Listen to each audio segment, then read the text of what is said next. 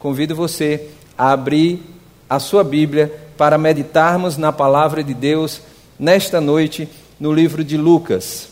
Lucas 18, nós vamos meditar nesse texto da palavra de Deus. Às vezes eu costumo dizer, abra a sua Bíblia, mas também abra o seu coração para receber a poção da palavra de Deus.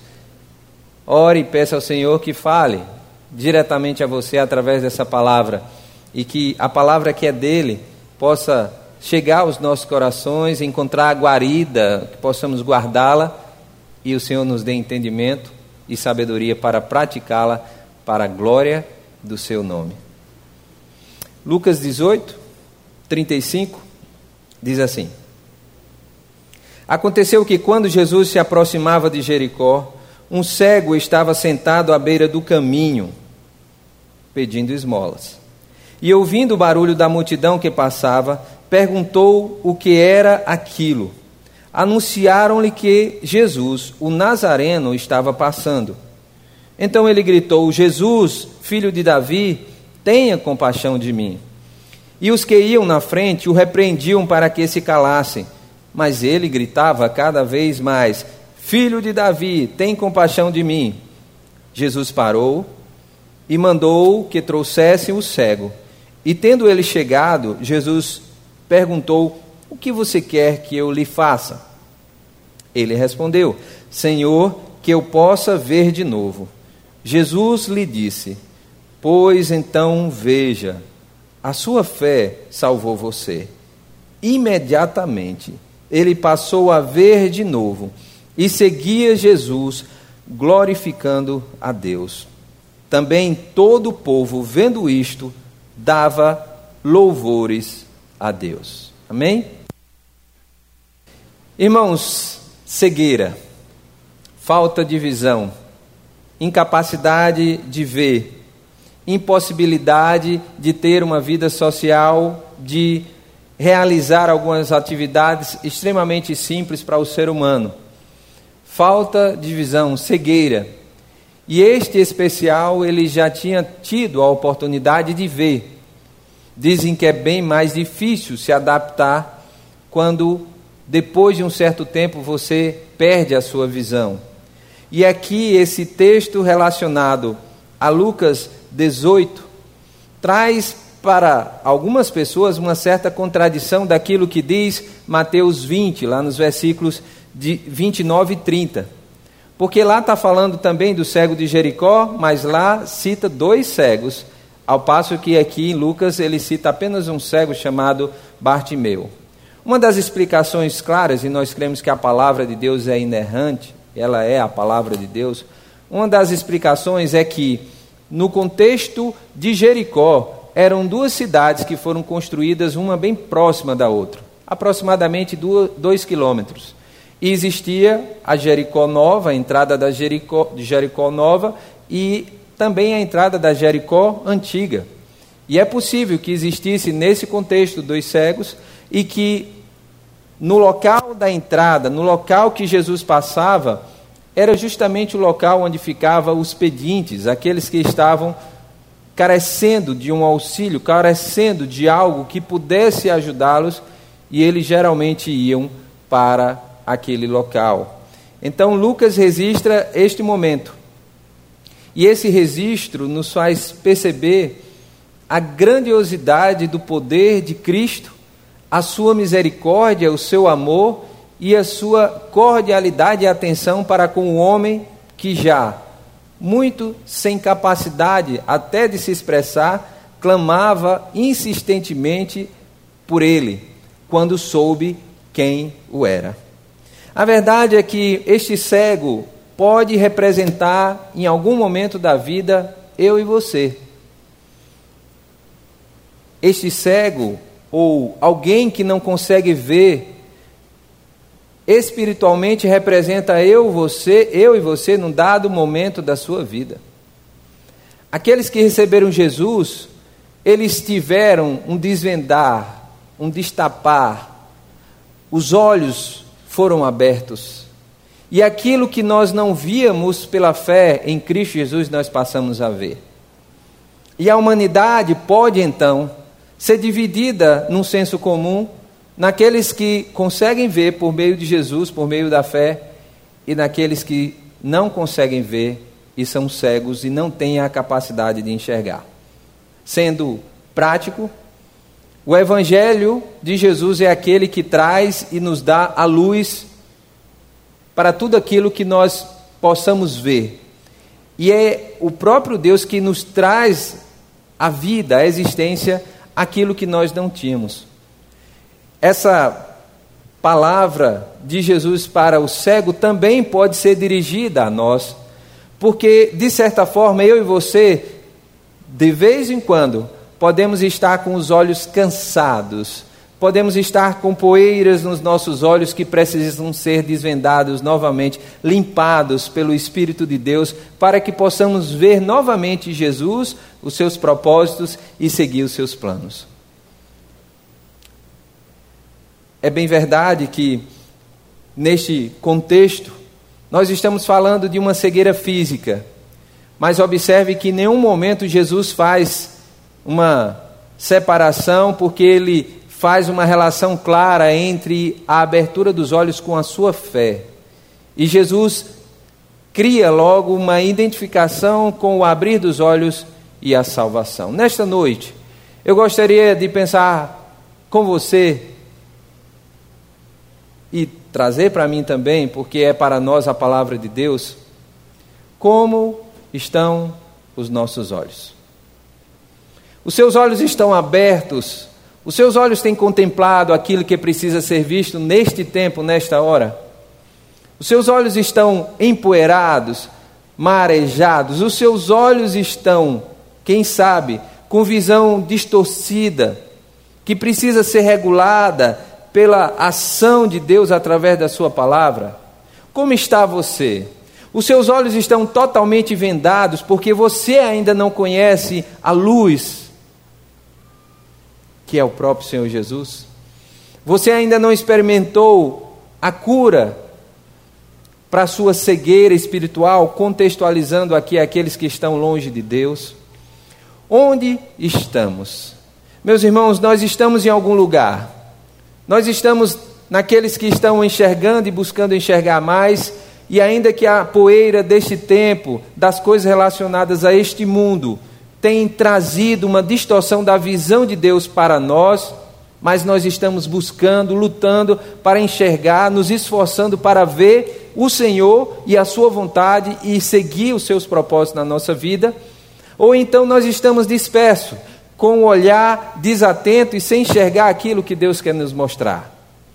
O que Deus tem para nós é visto claramente por uma visão de fé. O que Deus tem preparado para você e sua família, na maioria das vezes, não são contemplados pelos nossos olhos, porque são coisas que estão, e sem, estão com muito mais aptidão e valor do que a própria existência, do que a própria vida, do que é visível ao olho humano. Então Jesus, chegando àquele local, ele é de fato reconhecido por aquele que é, que é o próprio Deus, o Deus homem que se fez carne e habitou entre nós, o Verbo de Deus, o Senhor Jesus. Quero dizer que não há outra condição, segundo as Escrituras Sagradas, que possa lhe dar uma visão, que possa clarear, que possa abrir os seus olhos, que não seja Jesus. Por isso que você precisa saber quem é Jesus, reconhecer quem Ele é e buscá-lo constantemente. O texto de Isaías 35, lá no versículo 1, e eu quero que você abra comigo. Quando aquele cego diz filho de Davi, ele trouxe ali um título messiânico para Jesus. E, e através daquela afirmação, irmãos, eles estavam tendo a certeza, a convicção de que Jesus, de quem Jesus era. E é tão importante perceber isso. Nos versículos 1 a 6, o texto diz: O deserto e a terra seca se alegrarão. Está falando de Jesus. Pense comigo no que o texto está dizendo. Isaías, o profeta Isaías. O ermo exultará e florescerá. É isso que Jesus faz. como Narciso. Ele se cobrirá de flores, dará gritos de alegria e exultará. Receberá a glória do Líbano, o esplendor do Carmelo e de Saron. Eles verão a glória do Senhor, o esplendor do nosso Deus. Esse é Jesus que viria. Aqui é uma profecia de Isaías. Versículo 3: Fortaleçam-se as mãos frouxas e firmem os joelhos vacilantes, digam aos desatentos, aos desalentados de coração: sejam fortes, não tenham medo, eis aí está o Deus de vocês, a vingança vem, a retribuição de Deus, ele vem para salvar vocês. Versículo 5: Então se abrirão os olhos dos cegos Consegue compreender? Isaías está dizendo aqui, aproximadamente 700 anos antes, virá aquele que abrirá os olhos dos cegos. Este que abrirá os olhos dos cegos. Jesus Cristo já veio e continua abrindo os nossos olhos. Se nós estamos aqui, se nós podemos ver, se temos hoje a capacidade de, pela fé, estarmos reunidos aqui em comunhão com os irmãos, é porque os nossos olhos abriram por meio de Jesus. Amém? É por meio de Jesus. Não esqueça disso. Não nos esqueçamos disso nós não temos condições de abrir os nossos olhos por nós mesmos. É ação de Deus, propósito de Deus, milagre de Deus. Mas glorifique a Deus porque Ele já fez por meio de Jesus Cristo em sua vida. Versículo continua dizendo: Então se abrirá os olhos dos cegos e se desimpedirão os ouvidos dos surdos, os coxos saltarão como as costas, e a língua dos mudos cantará pois águas arrebentarão no deserto e ribeiros no ermo. Haverá uma felicidade, uma alegria, haverá um contentamento, haverá um verdadeiro milagre mover de Deus na nossa vida, e isso só acontece por meio de Jesus Cristo de Nazaré. Não há outro meio, não há outra forma. E aqui, este cego, com toda a sua limitação, ele contempla isso quando ele diz: Jesus, filho de Davi, tem misericórdia de mim. Essa, como eu falei, essa, esse título messiânico retrata bem aquilo que eles conheciam através da lei, dos profetas, quem era aquele que viria. E olhe que Jesus está cercado de pessoas que não acreditavam que ele era o Messias. E hoje, muitos ainda não acreditam, muitos ainda estão esperando vir o Messias, mas ele já veio. E aquele cego contemplou, e ainda sem ver, gritou: Filho de Davi, tem misericórdia de mim. Isto nos ensina que, mesmo quando nós não vemos o agir de Deus, o mover de Deus, nós precisamos continuar clamando: Jesus, filho de Davi, tem misericórdia de mim. Mesmo quando eu não consigo perceber, mas este homem foi avisado que Jesus ia passando e ele não perdeu tempo.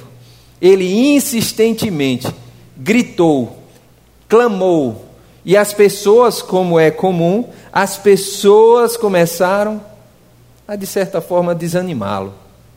Não é bem assim, não. Calma, fique quieto.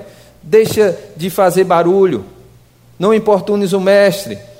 E nós não sabemos o tempo, de quanto tempo ele ficou clamando, mas deixa claro a ideia do texto de que ele estava disposto a continuar clamando.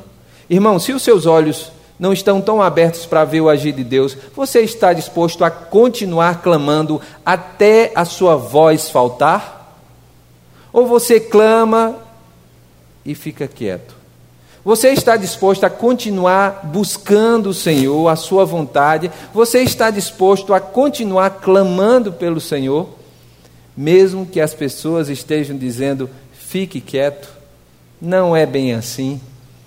Deixa eu lhe mostrar algo aqui diferente. Não, Jesus está passando, eu quero clamar. Aqui, Jesus traz essa, essa palavra de guarida, essa palavra de salvação, do milagre. Mas antes dele fazer isso, este homem propôs no seu coração clamar por Jesus. Ele talvez já, já tinha ouvido falar de Cristo, e é bem provável que tinha ouvido falar das profecias, e estava ali pela fé, já contemplando o agir de Deus na sua vida, mesmo quando ainda continuava cego, mas ele continuava clamando. Esse texto de Isaías 35 nos faz também perceber uma relação daquilo que Jesus é em Lucas 4. No mesmo Evangelho de Lucas, no capítulo 4, nos versículos 18 a 20. Esta é mais uma profecia citada pelo próprio Senhor Jesus lá na sinagoga. Ele estava citando Isaías 61. Texto de Lucas 4, versículos 18 a 20 diz: O Espírito do Senhor está sobre mim. Porque ele me ungiu para evangelizar os pobres, enviou-me para proclamar libertação aos cativos e restauração de vistas aos cegos, para pôr em liberdade os oprimidos e proclamar o ano aceitável ao Senhor. As boas novas de salvação é que Jesus faz com que você veja e contemple a glória de Deus na sua vida, a salvação que só há por meio de Jesus. Quero pensar em três afirmações que nós podemos ter através desse texto que nós vamos voltar para ele em Lucas 18. Nós precisamos, irmãos, entender a nossa condição diante de Jesus. Como eu falei, como eu perguntei, qual é a sua condição? Como estão os seus olhos? Os seus olhos estão abertos, atentos? Seus olhos estão voltados para o quê? Não, eu vejo, eu consigo ver. Mas ele está voltado para as circunstâncias.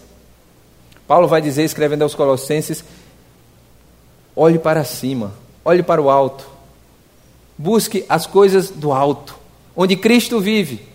É lá que nós devemos estar com os nossos olhos atentos. É claro que humanamente nós precisamos ver, mas espiritualmente há algo muito maior que Deus quer nos oferecer, nos dar, que só alcançamos com o olhar fixo nele, olhando firmemente para Cristo, autor e consumador da nossa fé. A nossa condição, meus irmãos, todos nós somos pecadores. Em Efésios 2 vai dizer: Ele nos libertou, Ele nos transportou, ele nos deu vida juntamente com Cristo. Pela graça sois salvos. E o texto lá vai dizer que nós estávamos mortos nos nossos delitos e pecados. Ali é a nossa condição. Cegueira total, não conseguíamos ver, não dependia de nós, não, tenha, não temos capacidade de fazê-lo. Por quê? Porque o pecado, a escravidão do pecado, cega a nossa vista não conseguimos ver. E lá, naquele contexto maior, diz que não são pelas nossas próprias capacidades, habilidades, aptidões e nem pelo nosso poder ou aquisição financeira. Não. É pela graça que nós somos salvos. É pela graça que os nossos olhos são desvendados. E isto não vem de nós, de vós, como diz o texto, é dom de Deus, não de obras para que ninguém se glorie. Nós estávamos mortos em nossos delitos, nos nossos pecados, nós estávamos com os, com os, os olhos totalmente cegos espiritualmente. Mas o milagre aconteceu, como aconteceu na vida daquele homem. A palavra de Deus nos diz, ou nos trata, falando sobre esse milagre em João 17,3 que a vida eterna é esta, que conheçam a Ti, o verdadeiro Deus, e a Jesus Cristo em que, a, a quem enviastes. Foi por meio de Jesus que nós abrimos os nossos olhos, e eu quero dizer a você: se você ainda não teve um encontro pessoal com Cristo Jesus, você está numa condição de ainda não conseguir ver aquilo que só Jesus pode desvendar. Os seus olhos estão cerrados e você precisa urgentemente de Jesus. É uma palavra de boas novas, não é uma palavra de condenação. Não se sinta constrangido por ouvir isso, mas se sinta alegre e regozije-se na presença de Deus, que já, já providenciou o meio para que você veja plenamente, espiritualmente, todas as coisas por meio de Jesus. Esta é a boa notícia. As boas novas de salvação não é para constranger você a ficar preocupado, inquieto, mas é para você tomar uma decisão de receber Jesus como seu Senhor e Salvador e abrir os seus olhos. Abrir os seus olhos e contemplar tudo aquilo que Deus tem para você, tudo aquilo que Deus vai realizar e especialmente a salvação que só vem por meio daquele que pode abrir os nossos olhos pela fé por meio de Jesus Cristo. Nesta noite, quero que você pense nessa condição tão especial que o Senhor nos traz de abrir os seus olhos, de não permitir que a sua cegueira lhe leve para caminhos que você não tem controle e não sabe para onde ir. É tempo de abrir os olhos, é tempo de contemplar a glória de Deus, e isto só acontece por meio de Jesus Cristo. É Jesus que abre os nossos olhos.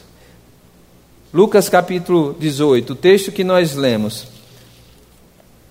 traz dois episódios interessantes na vida de Jesus. Um é este que lemos, com o cego Bartimeu. Mas a partir do versículo 18, do capítulo 18, o texto fala sobre um homem que era chamado aqui de um jovem rico. Não sabemos o seu nome. Mas esse texto revela que este homem decidiu por algo diferente daquele que era cego. E parece até uma certa contradição, porque o texto que apresenta no versículo 23 um homem de visão que não conseguiu enxergar, porque ele via, ele era um homem em perfeita visão humana, mas ele não conseguiu enxergar. O versículo 23 diz que ele se apresentou diante de Jesus e vendo, ouvindo as palavras de Jesus, porque Jesus diz: tem algo que você precisa abrir os seus olhos, tem algo que você precisa entregar ao Senhor, tem algo que você precisa abandonar. Tem uma idolatria, tem um Senhor na sua vida que é o dinheiro e você precisa tirar para colocar Deus na sua vida. Este homem, por ter muito dinheiro, o texto diz que este homem ficou triste com as palavras, porque era riquíssimo. E o que aconteceu a esse homem, nós, infelizmente, o que sabemos é que ele saiu triste daquele encontro com Jesus, porque ele resolveu continuar cego mesmo vendo. Mas é nesse mesmo capítulo que a palavra relata a vida de um homem que era cego, sim, mas este homem cego conseguiu enxergar.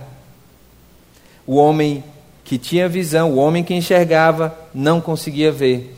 Mas esse homem cego, o Bartimeu, que ao contrário daquele homem que era riquíssimo, era um homem muito pobre, pedinte de esmolas. E aqui nos ensina uma grande verdade. O Evangelho não está relacionado ao ter. O Evangelho está relacionado ao ser, não é ao ter. Nós não temos e não devemos ter distinção entre irmãos que têm mais ou menos, porque o Evangelho não está relacionado a isto. O Evangelho é, é as boas novas de salvação para todo aquele que crê. E o Evangelho é um impossível que vai acontecer na sua vida, Deus tirar um coração de pedra e colocar um coração de carne. O Evangelho é o poder de Deus para a salvação de todo aquele que crê. É este Evangelho que desvenda os nossos olhos, é Jesus que abre os nossos olhos, é Jesus que nos tira dessa condição de cegos espirituais para aqueles que passam a ver.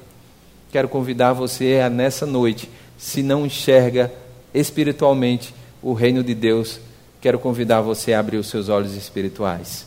Se os seus olhos estão empoeirados por conta de tantas circunstâncias e situações que têm passado, quero convidar você a, pela fé, contemplar o colírio de Deus, o agir de Deus e deixar com que essas escamas saiam da sua vida e você contemple a provisão e o cuidado do Senhor sobre a sua vida, sobre a sua casa, sobre o seu lar.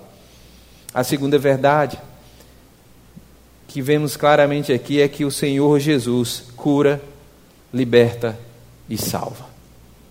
É isso que ele faz. Os versículos 41 e 42 do texto que nós lemos diz que Jesus perguntou: "O que queres que eu faça?" Porque uma decisão do homem, a decisão por Jesus é sua. E o que Deus faz é por meio do Espírito Santo, não tem nada a ver com o pregador, não tem nada a ver com eloquência, não, é o Espírito Santo quem convence o homem do seu pecado. Mas é Jesus, e só Jesus que cura, liberta e salva. Então Jesus perguntou ao homem o que quer que eu faça. Talvez você diga, parece que Jesus estava brincando. Como é que Jesus vê alguém cego, pedinte, e pergunta o que quer que faça? Está meio que óbvio que quer ser sarado, curado. Ele quer restaurar a visão. Mas eu compreendo que Jesus está sendo extremamente pedagógico aqui, ensinando através dessa pergunta e ouvindo o que de fato está no coração daquele homem. Porque o que está no nosso coração é o que faz diferença para Deus, não é o que as pessoas veem. Não é o que eu consigo impressionar ou mostrar aos outros, mas é o que está no nosso coração. E Jesus estava querendo ver, ouvir o que estava no coração daquele homem. E a confirmação daquele homem, no versículo 42, versículo 41 diz: Senhor, que eu possa ver de novo. E Jesus lhe disse: Pois então veja, a sua fé salvou você. Isso parece ser tão simples, mas é um milagre extraordinário. É um milagre que eu posso dizer que espiritualmente precisa acontecer na sua vida, hoje. Este milagre do agir, do cuidado de Deus, da transformação do seu coração, precisa acontecer hoje. Porque nós não sabemos o dia de amanhã. Porque nós não temos mais tempo a perder. Porque é tempo de viver e de buscar o Senhor e a Sua presença e buscar com isso também viver para a glória dele. É tempo, o tempo está passando, e é tempo de reconhecer esse prover, esse agir, e ainda, acima de tudo, com a nossa voz, declarar em alto bom som que Jesus é Senhor e Salvador da minha vida. Meus irmãos, Jesus está a caminho de Jerusalém. O seu ministério é breve, aproximadamente três anos e alguns meses que ele esteve aqui. Mas Jesus se importa com um homem cego, com um homem totalmente dentro daquela sociedade, numa situação, quem sabe, desprezível, com roupas há muito tempo sem tomar banho, e Jesus para, porque Jesus ama os seus, porque Jesus se preocupa com os seus, porque não há nenhuma pessoa que não esteja e não seja alvo do amor de Deus. Todos nós fomos contemplados pelo amor de Deus. É nesse momento que Jesus Cristo para para ouvir aquele homem. E estava muito claro que a multidão não queria que Jesus parasse. A multidão considerava uma perda de tempo. E é nesse momento que a graça de Deus vem sobre a nossa vida, mesmo sem merecer, mesmo sem, poder, sem podermos achar graça diante dele, ele, pela sua graça, nos alcançou e continua nos alcançando. E Jesus, nessa viagem, nesse contexto, para e ouve aquela voz. Isso me diz tudo sobre Jesus.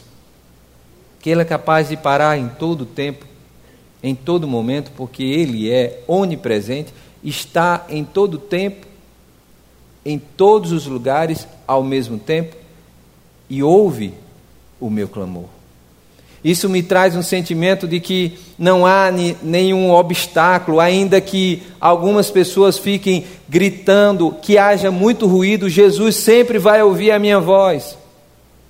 Ainda que pareça que a minha oração em alguns momentos não passe do teto, pela fé eu contemplo que Jesus está ouvindo a minha voz, mesmo quando a multidão está gritando, mesmo quando os ruídos dos problemas estão ali assolando a minha vida. Jesus escuta a minha voz. E foi assim na vida deste homem, uma multidão, uma multidão cercando Jesus, e este homem gritando, gritando, gritando, clamando. Reconhecendo quem Jesus era, filho de Davi, filho de Davi, não há outro caminho, não há outro meio, não há meio, nenhum meio que eu e você possamos, possamos chegar à salvação, só por meio de Jesus. Só Jesus Cristo salva. Alguns podem dizer, essa parece que não é uma boa notícia. É uma notícia maravilhosa. É a melhor notícia da nossa vida. Só Jesus Cristo salva. E porque só Ele salva, a palavra é clara em mostrar esse Deus salvador, esse Deus que cura, que liberta, que salva. Esse Deus que está presente, esse Deus que se fez carne, o Deus Emanuel. E sabe, meus irmãos, não se preocupe, Ele está aqui você pode continuar clamando. Não há multidão, não há ruídos, não há dor, não há sofrimento que possa impedir que Jesus ouça o nosso clamor. Não há. Eu e você precisamos crer nisso, para tão somente continuar clamando por Ele. E depois de perceber, de receber o milagre de Deus, não há outro caminho a não ser viver como verdadeiros adoradores na presença de Deus. Foi assim que esse homem fez.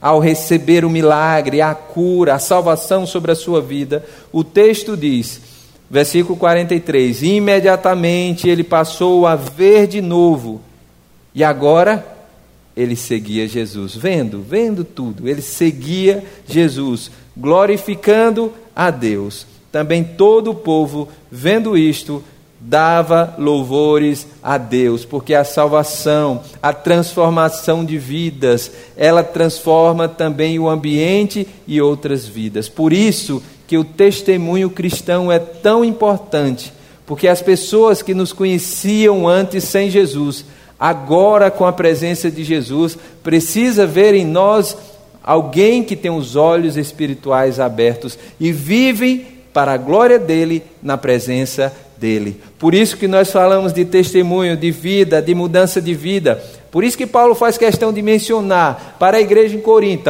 agora, se alguém está em Cristo, é nova criatura. Não dá para ser igual.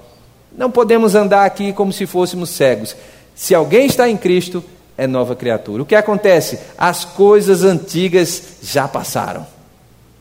A escravidão do pecado, aquilo que me aprisionava, já passaram. E o que acontece? Eis que tudo se faz ou se fez novo. Novidade de vida. O Evangelho são as boas novas de salvação. É a presença de um Deus que tira o coração duro de pedra e transforma. É a presença do Deus que liva, que limpa, que purifica o nosso coração. Entra nos cômodos da nossa vida e faz uma verdadeira limpeza, faxina, para que nós tenhamos a liberdade de andar glorificando o seu nome. Este homem teve a experiência de imediatamente começar a ver. Isso é o que acontece na salvação. A salvação ela não é parcelada, ela não é a prestação, a salvação é um um, uma, um convite feito pelo próprio Senhor Jesus, um direcionar do Espírito Santo da sua vida, e ao confessar Jesus como seu Salvador, imediatamente você abre os seus olhos espirituais. É assim. Aconteceu na vida de muitos dos irmãos aqui que receberam Jesus como seu Salvador. Aconteceu na minha vida e hoje pode acontecer na sua vida você que está aqui, você que está em casa, você hoje pode fazer uma oração e dizer: Senhor Jesus, eu reconheço os meus pecados, reconheço que sou pecador, reconheço que estou cego, não consigo ver espiritualmente, mas recebo o Senhor Jesus como meu Salvador, e assim Jesus entra no seu coração. Receba Jesus. Receba Jesus. Não permita que ainda os ruídos, as multidões continuem dizendo a você: não é bem assim. Fica quieto. Receba Jesus. É tempo de entregar a sua vida a Jesus. É tempo de reconhecer todo o sacrifício de Cristo na cruz do Calvário para que você e eu vivêssemos em novidade de vida. E isto só acontece por meio da salvação. E isto só acontece por meio de receber Jesus como seu Salvador. Lá em Romanos capítulo 8, Paulo escrevendo aos Romanos, ele diz: Agora, pois, já nenhuma condenação há para os que estão em Cristo Jesus. Nenhuma. Zero condenação. Tudo já foi pago. Porque a lei do Espírito da vida em Cristo Jesus livrou você da lei do pecado e da morte. Porque aquilo que a lei não podia fazer por causa da fraqueza da carne, isso Deus fez, enviando o seu próprio filho, projeto de Deus, plano de Deus, enviando o seu próprio filho em semelhança de carne pecaminosa, porque ele habitou entre nós, e no que diz respeito ao pecado, e assim Deus condenou o pecado na carne, a fim de que a exigência da lei se cumprisse em nós, que não vivemos segundo a carne, mas segundo o Espírito. Por meio de Jesus, os nossos olhos abriram, e nós não vivemos segundo a carne, cegos espiritualmente falando, mas nós vemos. Os nossos olhos veem. E porque os nossos olhos veem, lá na frente, Paulo vai dizer, no versículo 37, em todas essas coisas, porém, nós somos mais que vencedores por meio daquele que nos amou. Cegueira, todos nós éramos. Nós não somos melhores do que ninguém. Nós somos alvos do amor de Deus, como todos são. Mas a verdade é que todos nós precisamos de uma decisão por Cristo Jesus. Receber o sacrifício, o Evangelho, receber Jesus como seu Salvador e reconhecer que só Ele é o caminho, a verdade e a vida. E com isso, a Bíblia deixa claro que nós herdaremos uma vida eterna. Uma vida eterna. Esta vida eterna só nos é concedida por meio de Jesus Cristo. Não há outro caminho, não há outra forma. Eu e você muitas vezes vivemos e fazemos os nossos planos como não se fosse morrer. Nós não gostamos de falar de morte. Aliás, é um assunto difícil mesmo de tratar. Mas a verdade é que nós temos um encontro com ela, um momento da nossa vida. E nós precisamos estar preparados para quando ela chegar. Só há um meio de se preparar Jesus Cristo o único caminho. É Ele que cura, que liberta e que salva. Só Ele, só há este meio. O pastor, Bill, é, o pastor Billy Graham, grande conferencista, homem de Deus, Billy Graham, quando estava doente, ele disse para os seus filhos, e isto foi compartilhado para um dos seus filhos. Ele disse que um dia as pessoas iriam escrever e os filhos leriam que Billy Graham morreu. Mas ele disse para os seus filhos: olhe, não acreditem em nenhuma só palavra dessa. Eu estarei vivo, mais vivo do que estou agora. Apenas eu mudarei de endereço. Só isso. Só isso. A mudança de endereço para a presença de Deus, a mudança de endereço para o céu, onde acontecer e o que acontecer na sua vida, só acontece por meio de Jesus Cristo. Esta é a melhor notícia que nós podemos ter e receber. Só Jesus tira a cegueira espiritual. Eu convido você a clamar por esse Jesus nessa noite. Esse Jesus, Senhor e Salvador, esse Deus que se fez carne, que habitou entre nós, ele ressuscitou, ele vive e hoje está aqui para nos salvar.